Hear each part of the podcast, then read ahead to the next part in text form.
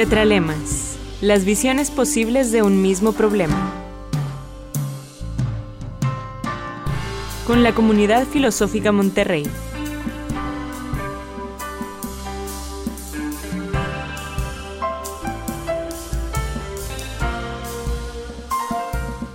Buenas tardes, bienvenidas todos y todas y todos a una edición más del programa Tetralemas. Este programa es realizado por la Comunidad Filosófica Monterrey, la COFIN. Yo soy Rebeca Moreno y en esta ocasión hablaremos de la filósofa francesa Simone Weil. Esperamos que el tema del programa sea de su interés y nos acompañe durante toda la transmisión. Para tratar el tema que nos ocupa, hemos invitado a Ana Coronado, Octavio Martínez, Alfredo Jonathan Valdés. Simone Weil nació en París en 1909. Ella creció en el seno de una familia judía que no era practicante. Su padre fue médico y su madre era aficionada al canto y al piano. Su hermano eh, fue un destacado filósofo, muy perdón, matemático muy reconocido, André. Ella cursó filosofía en la Escuela de Altos Estudios de Francia, ahí se graduó con honores y por un tiempo corto se dedicó a la docencia en filosofía. A pesar de que gozó de una buena posición económica, se impuso a sí misma una vida de privaciones y de sufrimiento, la cual experimentó al trabajar como obrera en la fábrica de Renault, convivir con los obreros, trasladarse al campo y convivir con los campesinos.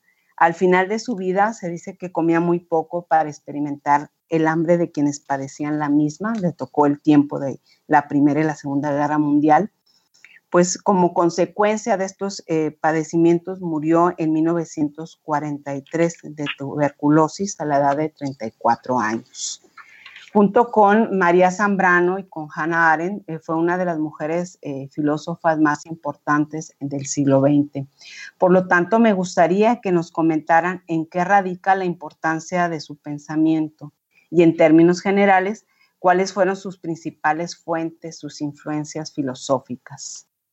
Alfredo, ¿te gustaría comentar sí, eh, sí, por supuesto. Yo creo que eh, la figura de, de Simone Weil es importante para nosotros en la actualidad eh, como mujer, como filósofa, como intelectual, porque en ella se conjunta perfectamente lo que sería eh, la parte intelectual, el trabajo, digamos, teórico, eh, con lo que sería al mismo tiempo esta actividad, digamos, de vincular el pensamiento, la teoría con la vida. Es decir, ella no solamente pensaba al proletario, sino que al mismo tiempo eh, se hacía ella misma proletaria, ¿verdad? no solamente ella pensaba teóricamente, sino que iba a vivir precisamente ello, aquello que ella estaba postulando en su, en su teoría.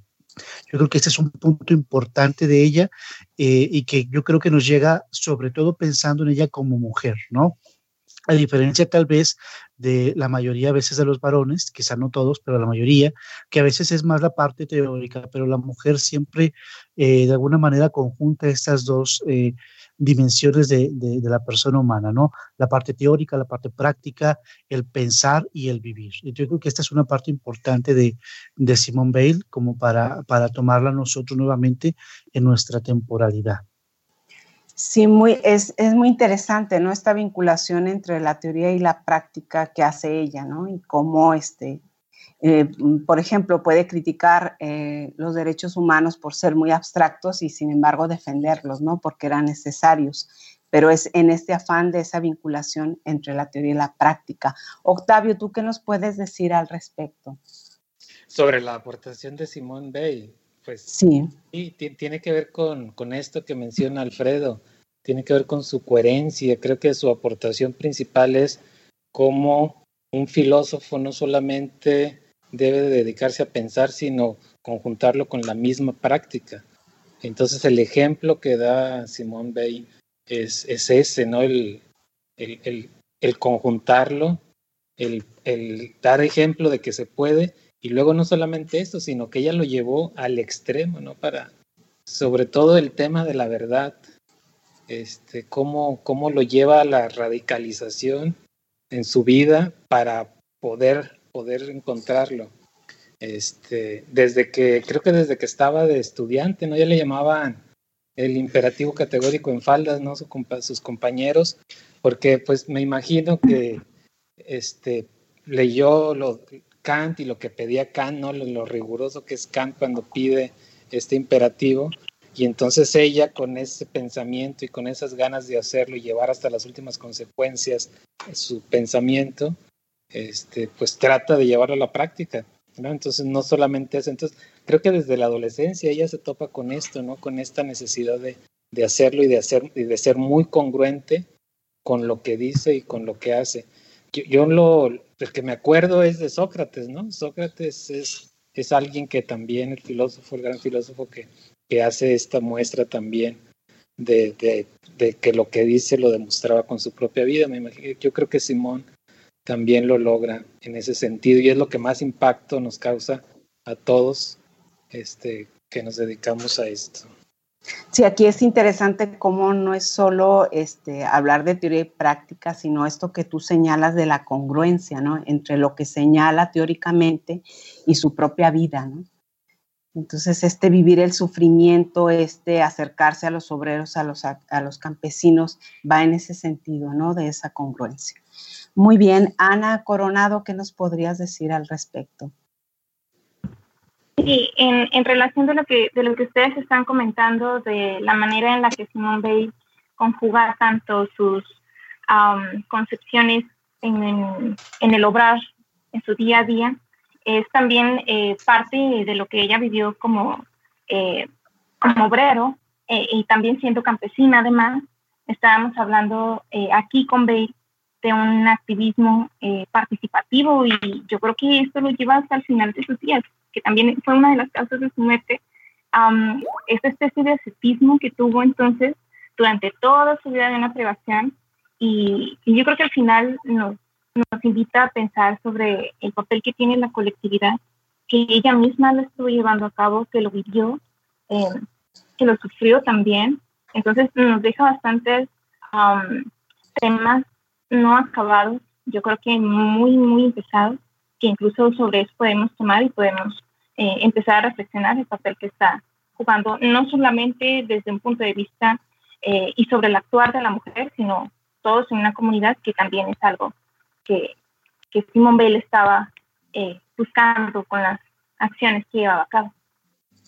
Para Bale, el dolor profundo es parte de la vida de las personas y es uno de sus enigmas. Sin embargo, es en él en el que podemos encontrar la verdad. La desgracia del ser humano, nos dice, se da cuando éste sufre la indiferencia y el desamor del mundo. Es en esta situación de desgracia, de sufrimiento extremo, de despojo, que se atestigua la vulnerabilidad de las personas. Ella misma padece en cuerpo y alma el sufrimiento de los despojados, ya lo hemos estado platicando aquí.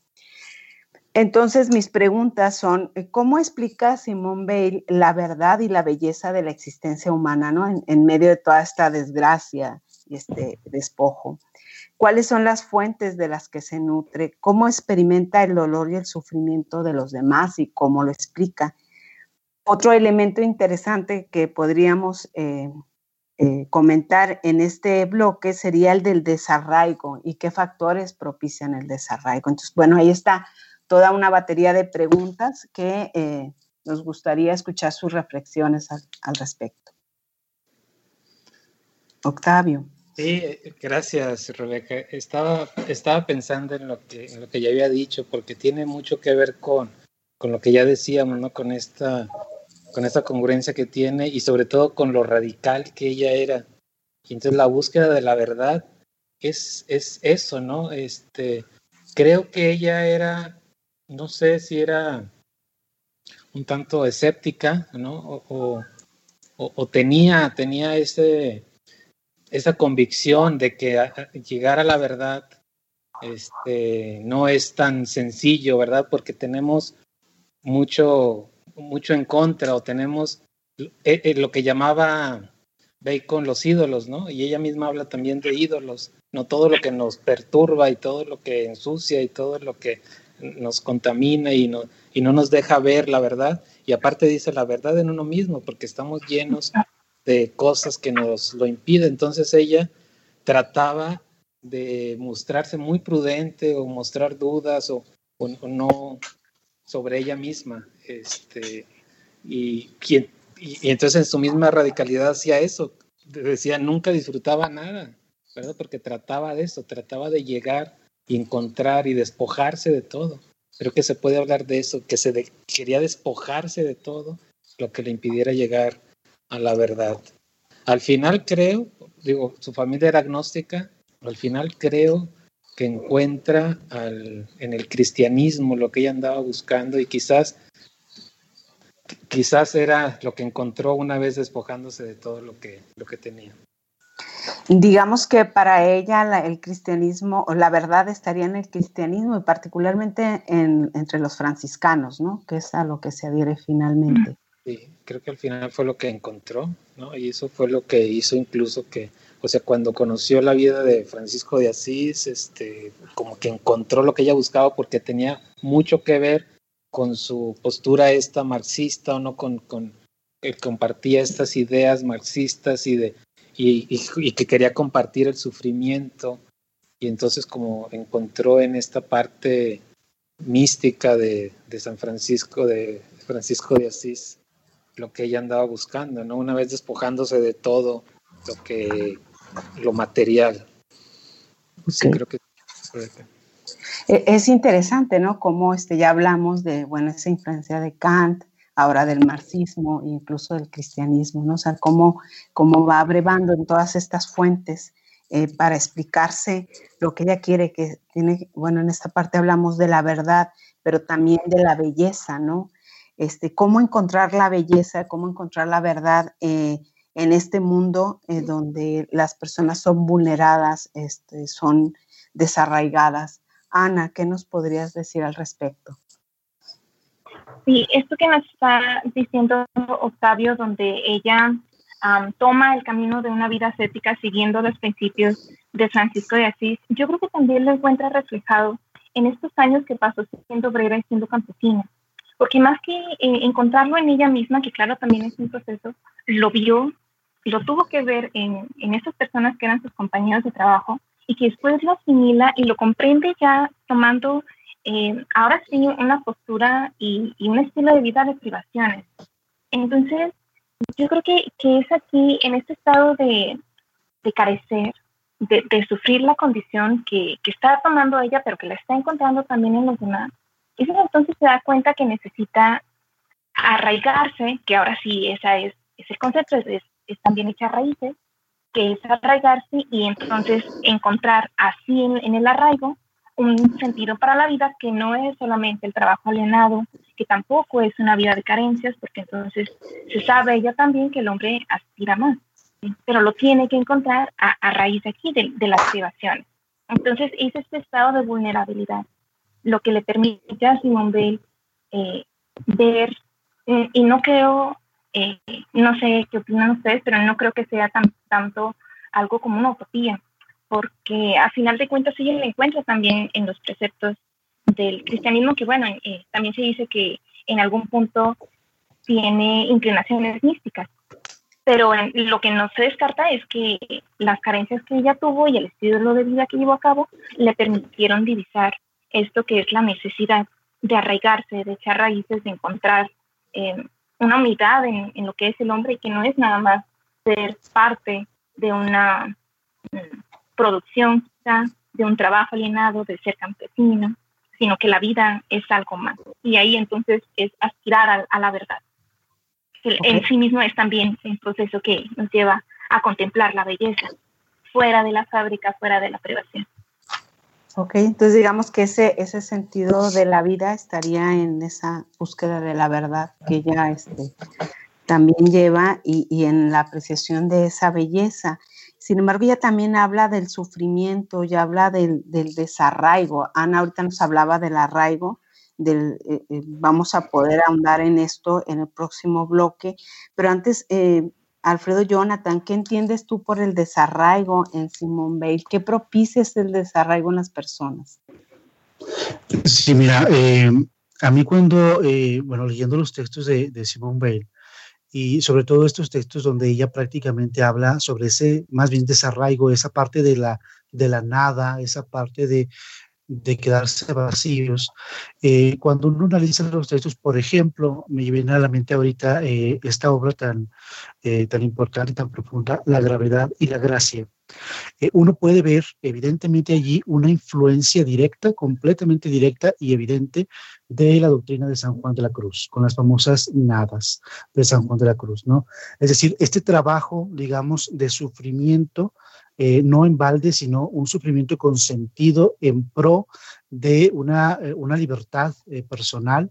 Yo creo que es importante en ella. Cuando uno, cuando al menos yo cuando cuando leo los textos de Bale, sobre, sobre todo los que tienen que tocar con la parte religiosa o teológica, sí me percato de que hay esa influencia de la, eh, de la espiritualidad de, la, de, los carmelitas descalzos, ¿no? Eh, y obviamente detrás de San Juan de la Cruz, pues está la gran figura de Teresa de Ávila, ¿no? que esta mujer, pues fue quien le da el carisma, digamos, a San Juan de la Cruz y de quien parte, pues, la doctrina, ¿no? Entonces, esta parte yo creo que sí es importante porque si nos fijamos bien en la vida de, de Simón Bale, hay una, hay una parte muy importante de despojo o, o bien autodespojo de, de, lo material, ¿no? En esta parte de ir ella a, ser parte del campesino, a ser parte del que sufre, ¿no? Incluso hay, un, hay por ahí un, este, algunos textos que hablan de ella que en alguna ocasión cuando ella vio eh, a unos pescadores, eh, tal cual así como pescadores, ella reflexiona y dice que el cristianismo es una religión para esclavos, es decir, la parte sufriente. Y dice, bueno, yo no puedo quedarme atrás. Pero ojo aquí, eh, ella está poniendo atención en el ser humano que sufre en el ser humano que es pobre, en el ser humano que eh, tiene esta problemática, digamos, eh, de no tener las, los medios necesarios para qué? Para subsistir de la manera más digna posible. Yo creo que ahí hay una vivencia, eh, una, una, bella vivencia de la fragilidad humana, me parece a mí. Y es importante rescatarlo del, del, pensamiento y de la vida, obviamente, de Simón Bale me parece. pero estas carencias tendrían que ver entonces con lo que ella denomina la necesidad, ¿no? O sea, ese desarraigo de alguna manera estaría anclado en esas necesidades no cubiertas, ¿no? Sí, porque fíjese que incluso hay, una, hay un, eh, un testimonio de, de Simón de Beauvoir, no sé si lo han leído por ahí, Simón de Beauvoir en sus eh, memorias, comenta que eh, dialogando una vez con, con Simón Bale, ella decía primero que cuando en una ocasión se enteró esta filósofa Simone Weil de que había eh, hambre en, en, China, que estaba eh, acaeciendo un problema de hambre muy fuerte. Se dice que, bueno, ella, ella lloró al, al enterarse de la situación, ¿no? Entonces, que posteriormente en un diálogo con ella, eh, le dice que la revolución que ha de hacerse es eh, acabar con el hambre. Entonces, obviamente, esta eh, eh, Simón de Beauvoir, pues obviamente digamos que cambia un poquito el sentido, quiere cambiar un poquito esta parte de qué sería la revolución para ella, pero Simón Bale le arremete diciendo, bueno, se ve que usted nunca ha pasado hambre, ¿verdad? Es decir, a lo mejor sí es cierto que podemos teorizar, ¿verdad? Pero a veces no hemos pasado hambre. Y cuando no hemos pasado hambre, creo yo, es, el, es lo importante de ella, no podemos realmente estar eh, a la deriva, como, como quien dice, a la deriva con el que sufre. Entonces, ciertamente hay una carencia, un, despojo de los bienes, y esto eh, implicaría para ella como filósofa la necesidad humana de hacerme uno con aquel que sufre, con aquel que estoy teorizando. Entonces, yo creo que sí hay una parte de carencia económica, pero que al mismo tiempo nos va a llevar a la reflexión de que también se implica una carencia también después espiritual, porque muchas veces el pobre no está educado, porque muchas veces el pobre no tiene acceso a, a las fuentes, digamos, del pensamiento. Entonces creo que también esto es eh, relevante en, en, la filósofa. Claro, ella, ella este, señala, ¿no? Que pues es necesario primero acabar con esas necesidades para obviamente pues que se puedan arraigar las personas y se dé esa libertad personal. Uh -huh. Para Simón Weil, la fuerza es violencia o impulso hacia la utilización de actos violentos. La fuerza es una característica universal del ser humano, aunque ella bien lo señala, no toda la fuerza mata o aniquila.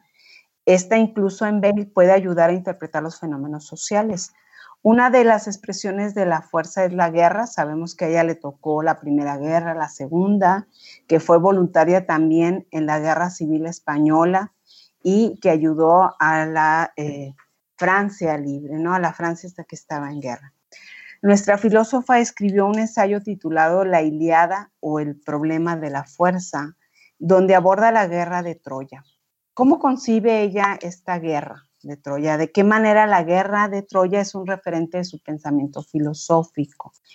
En la opinión de ustedes, ¿qué ha desatado la guerra de nuestros tiempos? ¿no? Para actualizar el pensamiento de Bale sería interesante reflexionar sobre ello y cómo se diferencian estas eh, guerras actuales de la guerra de Troya a la que hace alusión Bale. Ana. Sí. aquí yo creo que es importante primero partir de lo que Bale estaba viendo en estos, eh, en estos eh, distintos y, muy antiguos libros además. Yo creo que cuando se refiere ella a guerra, eh, lo que antepone es siempre esto que es el concepto de muerte. Entonces, obviamente es violencia, lo que va a derivar muy seguramente, incluso ella lo dice de esta manera, es en, en la muerte, en matar. Entonces, bueno, nosotros quizá ahorita no es que estemos como viendo tal vez una guerra en la que todos estamos muriendo.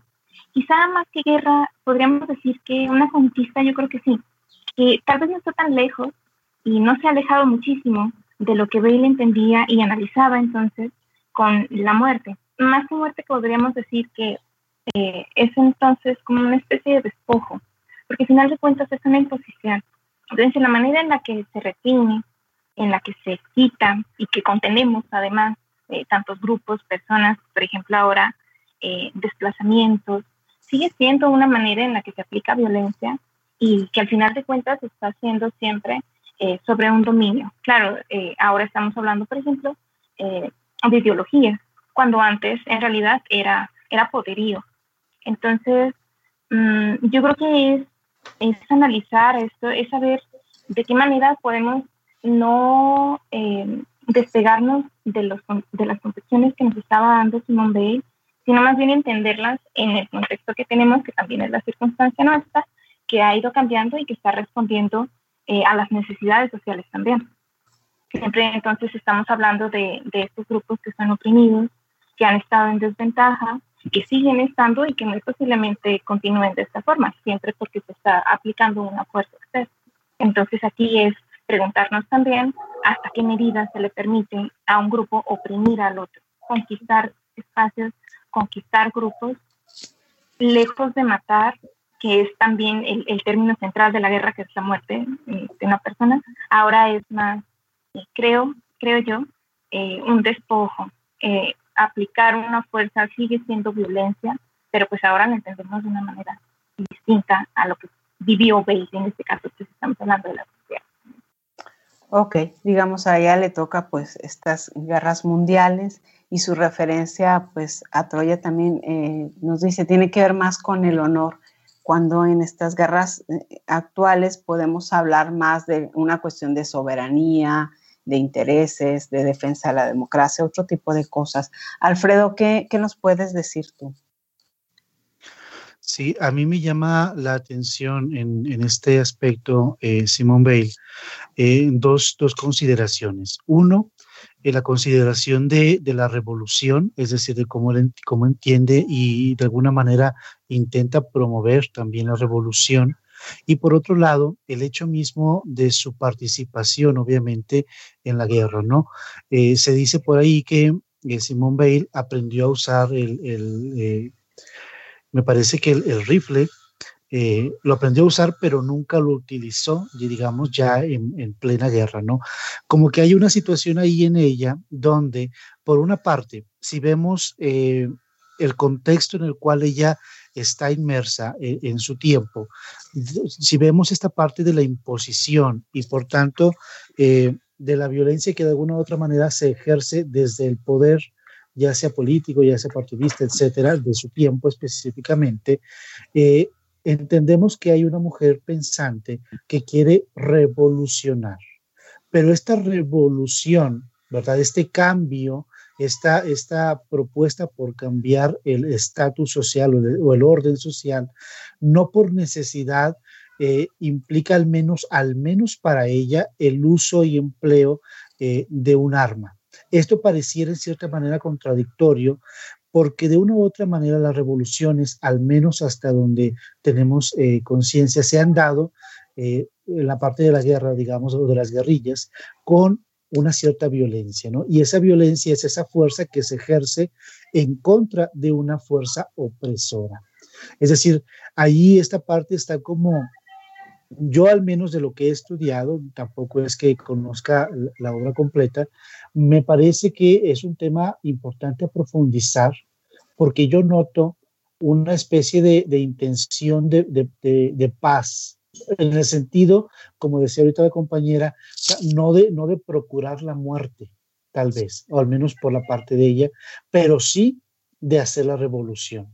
Pero hacer la revolución sería una oposición, una fuerza que estaría alejando, que estaría eh, mm, haciendo a menos, por así decirlo, la fuerza que nos está oprimiendo, la fuerza que oprime digamos, a los trabajadores, que oprime al pobre, la fuerza que de alguna manera está allí, este, como una parte negativa de la sociedad. Eso es lo que me llama la atención en, en, en Simone Bale hasta ahorita. Ok, Octavio, con esto que nos dice Alfredo, este, pudiéramos decir que la fuerza en Bale tendría que ver con el poder, el poder de, de unos sobre otros, con el dominio. Pues, pues quizá tenga que ver más bien con esta atracción, ¿no? Que, tiene el hombre hacia la guerra. Este, ok. Y sí, eh, porque dice, creo que sí, porque Bate dice que, que tiene que ver con como que la, la, guerra pinta de cuerpo completo al ser humano, ¿no? O sea, se trata de la historia humana. Y por eso dice en esta obra que, que tú mencionabas sobre la Iliada, que que la, el héroe verdadero de esa, de esa guerra, que, que la toma como ejemplo, no para mostrar lo, terrible de una guerra, que es la fuerza, pero esta fuerza que, que pero que, al fin, que finalmente es implacable no solamente para el que la sufre, sino también para el que la posee, ¿no? para el que cree que la puede dominar. Entonces, al final llega, al final la fuerza es la que domina tanto a uno como al otro. Este, no sé. Ok. Entonces, eh, digamos que sí hay una, una diferencia en cómo ella percibe esta guerra entre los troyanos, eh, o esta guerra en Troya, con lo que luego ella le tocaría testiguar con, con las guerras mundiales, Octavio. Bueno, es que dice, dice que seríamos unos ilusos si creyéramos que, eso es cosa del pasado, ¿no? La guerra de Troya. Eso es algo que tiene que ver, como decía, con la historia humana. Es algo que lo vivimos todos los días, ¿no? Que la Iliada dice, es como que, e, ella así lo dice, como que es el más encantador de los espejos, ¿no? Porque ella le tocó vivir en carne propia estas guerras y toda su vida en realidad y viviendo ahí en la parte de Europa Central, pues le tocó vivir todo esto, ¿no? incluso la misma, la misma guerra civil de, de España, que, que, se cuenta que incluso ella tuvo un accidente con que se le quemó una pierna, ¿no? Con, con aceite o... Entonces, ella, ella le tocó vivir el sufrimiento y le tocó vivir, pero sobre todo yo creo que vio los ojos encendidos, ¿no? De los que participan ahí y cómo son poseídos por, por algo que, traen dentro de, ellos mismos y que los posee, que los, que los, que los invade. Este, y, por eso lo refleja en esta obra que, tú bien dices. Sí, digamos que, eh, bueno, de hecho muere eh, sin, que, sin que hubiera concluido la, la, Segunda Guerra, ¿no? Muere antes, entonces no ve esto y obviamente pues fue testigo, ¿no? De todo lo que pasa de todas las calamidades que pasan en la guerra, ¿no? Y esto que dices, este, cómo también pues le toca vivir así tan de cerca la, guerra civil española y cómo se da cuenta pues que, que no hay nada de, bueno en la guerra, ¿no?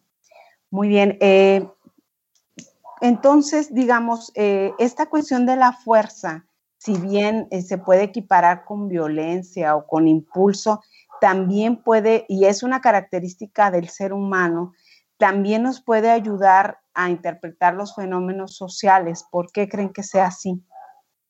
¿Por qué podríamos interpretar los fenómenos sociales con la fuerza?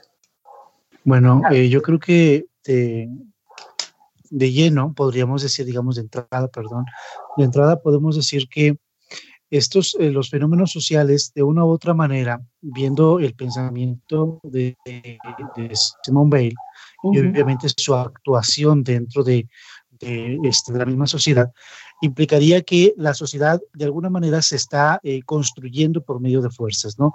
Las fuerzas pueden ser eh, entendidas de, de, diversa manera, pueden ser las fuerzas políticas, las fuerzas religiosas, las fuerzas eh, de la revolución misma. De una u otra manera podríamos, podríamos entender nosotros nuestra sociedad como un conjunto de esas fuerzas, ¿no? La fuerza del mercado, por ejemplo, que también tiene una pujanza muy fuerte y que incluso puede llegar a invadir, obviamente, otras fuerzas u otras instancias. Creo que podremos rescatar esta parte eh, de, la, de la idea o el concepto de fuerza aplicándola a la sociedad e interpretando los diferentes grupos sociales y las instituciones también como, como esa fuerza, ¿verdad? Una fuerza que puede ser empleada para bien o bien una fuerza que puede ser empleada eh, no para el bien común, no para el progreso de la sociedad en general, sino para unos cuantos. Entonces, allí hay esa confluencia de fuerzas eh, que implicaría esa, esa, esa pugna o esa interacción también obviamente entre grupos de ciudadanos. Nuestra filósofa francesa aporta las claves para establecer un nuevo orden social donde prime la justicia y la dignidad humana. Para ella es primordial acabar con el desarraigo, como ya lo veníamos señalando anteriormente. Este desarraigo que experimentan obreros y campesinos, entre otros grupos sociales. Esto es posible porque, eh, según nos, dice ella, vivimos en un entramado de relaciones sociales y no de manera aislada. Esta idea ya la había señalado de alguna manera Alfredo en el bloque anterior lo cual posibilita la solidaridad entre los seres humanos y la construcción de una vida buena. En este sentido, yo les pregunto, ¿cuál es la, propuesta de Simone Bale para generar un nuevo orden social? Es decir, para lograr el arraigo, lo cual en su opinión sería la respuesta a los problemas del mundo. Ana, ¿nos quieres comentar algo al respecto, por favor? Sí, claro que sí. Yo, yo creo que aquí una de las partes muy importantes que tiene el pensamiento de Simone Bale, y claro que, que apunta hacia, hacia una especie de, de mejora, eh, yo creo que parte también en comprender éticamente el mundo, porque en el momento en el que vemos, por supuesto, estamos, estamos en conjunto, somos toda una sociedad, eh, necesitamos entonces volver a valorar, más bien revalorizar eso que se ha perdido y que nosotros mismos hemos dejado de ver en los demás. Entonces, yo creo que revalorizar la ciencia humana tiene que ser forzosamente un aspecto al que tengamos que volver a poner foco si lo que se busca es alejarnos quizá de un materialismo que impera muchísimo para volver a comprender y saber a las demás personas dignas. Es quizá un, punto eh, del que podemos partir, eh, reconociendo la dignidad en nosotros mismos reconociéndolo también en nosotros y a partir de ahí entonces trabajar por condiciones favorables, porque a final de cuentas también tanto el pensamiento como la vida de Weil fue siempre eh, bastante real, es decir, muy crítica. Lo de ella fue un activismo muy participativo, entonces eso que ella veía lo tomaba parte y lo hacía en su vida. Entonces, la dignidad, a partir de ahí, trabajar para condiciones favorables que incluya a todos, desde estas personas las menos favorables, hasta aquellos que siempre han gozado de, eh, de justicia, por ejemplo, de lo que implica ser, tener una vida plena. Otro punto que también creo que es importante señalar es eh, esta actitud pacifista, que también ya la ha dicho Alfredo antes, que mantenía Simón Bey. Sí habla entonces de un cambio, sí propone por supuesto que criticaba el poder, pero siempre se mantuvo, o creo que también se, eh, ella misma lo decía en, en, sus primeros escritos, que era eh, un pacifismo. Es decir, sí creo que incluso eh, podemos encontrar rasgos ahí de idealismo, pero era muy realista también, tanto que lo llevó en su día a día. Entonces, sí, sí creo que hay, se puede partir y podemos alcanzar un nuevo orden. Bale nos puede dar eh, bastantes críticas para hacerlo y yo creo que tiene que ver en comprender, en revalorizar y en volver a rescatar eh, esos elementos que quizá hoy se han perdido un poco o quizá mucho, pero que siempre pueden estar ahí porque pues, al final de cuentas estamos juntos de sociedad, el hombre no puede estar trabajando de manera individual y, y es posible. Yo creo que sí es posible. Muy bien, Ana, pues esto que señalas de valorizar la vida humana me refiere también a esto que ella nos dice de darnos cuenta de la existencia de las personas y de las cosas, ¿no? O abrirnos a, a, ver eso, ¿no? Que no, todo, no todos lo logran. Eh, Alfredo, Jonathan Valdés, ¿qué nos podrías decir? Sí, eh, yo creo que eh, Ana ha podido dar en el blanco. la parte social es, yo creo que la parte importante de, del pensamiento, digamos, vinculado directamente con la transformación, ¿no? para ella, digamos que dar solución, es decir, solucionar la situación de pobreza y de sufrimiento del proletario, o bien la, situación de pobreza y de sufrimiento de todos aquellos que no tienen los beneficios de pocos, creo que este, este objetivo de la revolución forma parte de este cambio social, es decir, pensar que nuestra sociedad necesita que aquellos que tienen menos tengan unas condiciones necesarias, dignas de vida. Eh, no se trata, obviamente, de, lo que podríamos llamar una crematística, no se trata de decir tener por tener eh, la parte meramente material, se trata simplemente por principio de las condiciones dignas de todo ser humano. Y la, la lucha por la revolución sería eso, solucionar esta parte de la pobreza y del sufrimiento, para que todo ser humano, como decía Ana, pues recupere esta parte, ¿no? De la dignidad, ¿no? Que la parte digna, la parte este, de, nosotros como seres humanos, como, no solamente como individuos, sino como comunidad, como sociedad, eh, podamos eh, proveérnosla. Esto es importante en este cambio social que propone y creo que es eh, algo que necesitamos eh, en todas las sociedades, ¿verdad? No solamente en México, sino en Latinoamérica, incluso mismo en Europa misma, ¿no? Eh, ver esta parte humana, sufrir con ella y buscar transformarla, pienso yo. Muy bien, Alfredo. Bueno, para lograr todo esto de una vida digna, de una, de una vida justa, donde haya las condiciones eh, para desarrollar una vida plena, Octavio, ¿qué se requeriría? ¿Qué es lo que plantea Bale de manera este, puntual sobre esto? Pues lo que ella pide, lo que ella habla es la, la, parte, lo que menciona en la parte central de su obra, ¿no? Que tiene que ver con el arraigo. arraigo.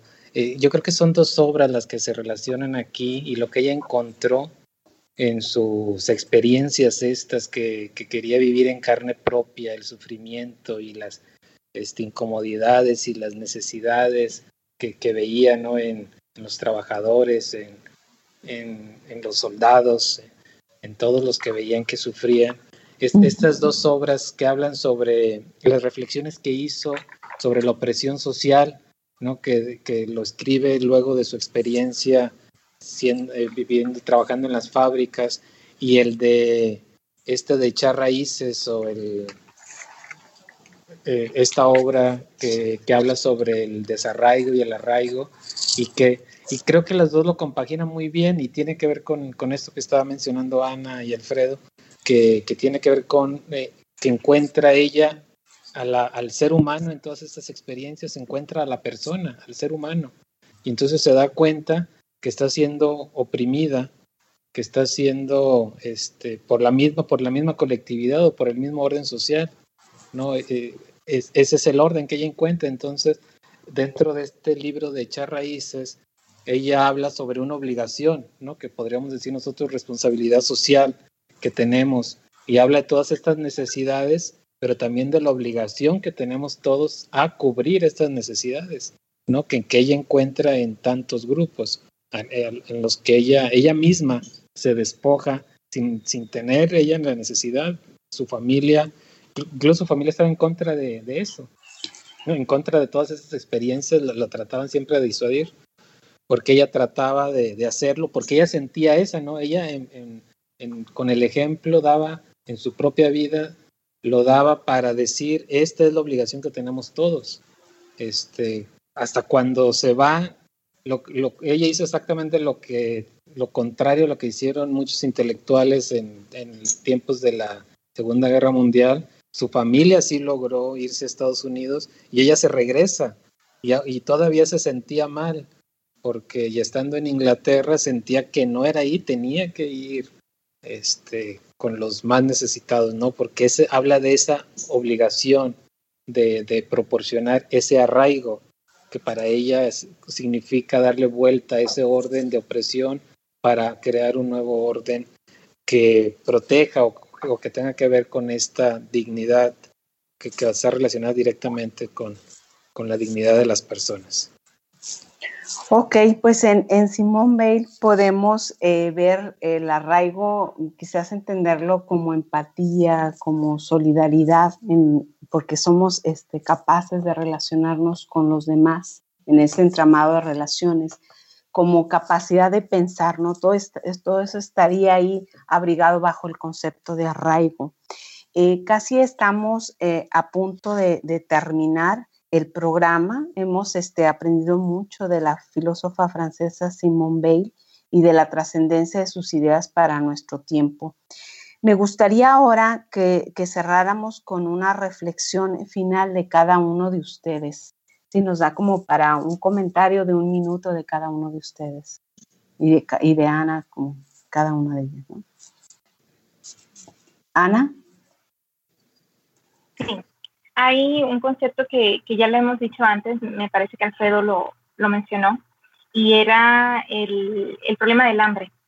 Entonces, eh, yo creo que, que, cuando Bale habla de hambre, no se refiere únicamente a esa necesidad de saciar, eh, una necesidad de, nuestro cuerpo. Yo creo que el hambre lo podemos llevar más allá y lo podemos expandir incluso a hambre de justicia, a hambre de respeto, hambre de libertad, hambre de verdad. Son, son cosas que necesitamos ahora, que urge recuperar, que es tarea de todos. Y, y Bale yo creo que lo vio muy bien, claro, lo sufrió además. Y además de esto, además del hambre, y también lo hemos dicho ya, esto que es el echar raíces, el enraizarnos otra vez, que es a final de cuentas creo que es un simbolismo de pertenencia, sentirme eh, en relación con nosotros, trabajando con nosotros, siendo también unidad con nosotros. Entonces, retomemos comunidad también aquí. Creo que estos dos términos eh, son bastante importantes recapitular, creo yo. Muy bien, Al Alfredo, una frase corta, pues nos queda más o menos como un minuto para que terminemos.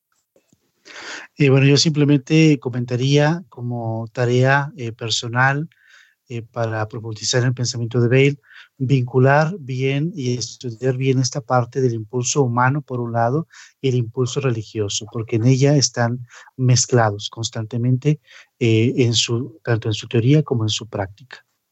Muy bien. Octavio, solamente una frase. Yo me quedo con, con la belleza que encontró Simón Bale en la persona y cómo bien. se apegó en su vida a ella. Muy bien, gracias. Agradezco a Octavio Martínez, Ana Coronado y Alfredo Jonathan Valdés por sus reflexiones y por haberlas compartido con el auditorio de Tetralemas. Yo soy Rebeca Moreno, esto fue Tetralemas, una producción de Valeria Rubí y Félix López. Muchas gracias por escucharnos.